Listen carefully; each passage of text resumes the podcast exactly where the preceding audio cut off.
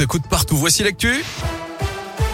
Et c'est avec Colin Cotte. Bonjour Colin. Bonjour Guillaume, bonjour à tous. À la une, une victoire pour les défenseurs de la cause animale. Un élevage de porc basé en Auvergne a été condamné hier à une lourde amende par le tribunal correctionnel de Moulins.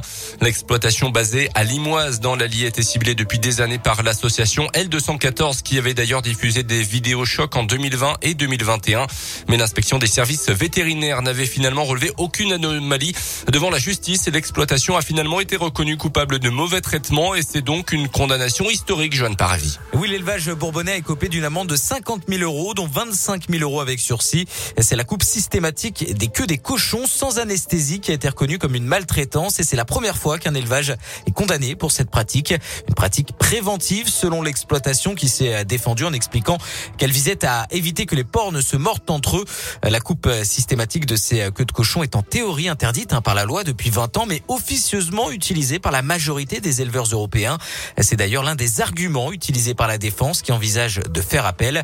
De son côté, l'association L214 s'est félicitée d'une décision considérée comme un signal fort. C'est un sacré caillou dans la chaussure pour la marque de charcuterie Erta qui se fournit chez cet exploitant et dont la communication se base principalement sur des conditions d'élevage respectueuses. Merci Joanne. Notez que les propriétaires de l'exploitation ont également été reconnus coupables de défaut de dispositifs d'abreuvement sans écoper de sanctions.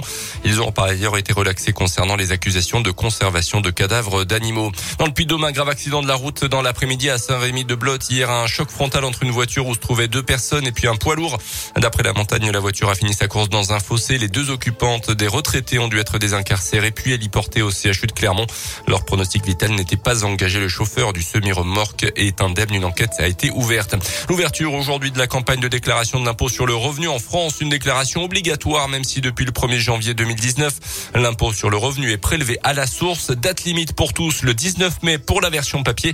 Vous avez jusqu'au 24 mai sur Internet pour le département de l'Allier et jusqu'au 8 juin euh, pour les contribuables du Puy-Dôme.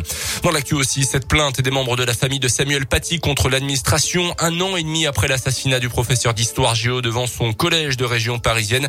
Euh, ils estiment que les services de l'État ont commis des fautes pour ne pas l'avoir correctement protégé. On passe au sport avec du foot. Après leur expulsion contre Nantes en championnat, la commission de discipline a été plutôt clémente avec les Clermontois Salis Abdoul Samed et le coach Pascal Gastien. Ils seront suspendus un match seulement contre le Paris Saint-Germain samedi. Les Clermontois qui porteront d'ailleurs pour ce match de prestige un maillot spécial pour promouvoir la candidature de la ville en tant que capitale européenne de la culture en 2028. Et puis un mot de cyclisme. Julien Alaphilippe proche du doublé sur le Tour du Pays Basque après sa victoire lors de la deuxième étape mardi. Il a terminé deuxième ce mercredi derrière l'Espagnol Bilbao. 9h04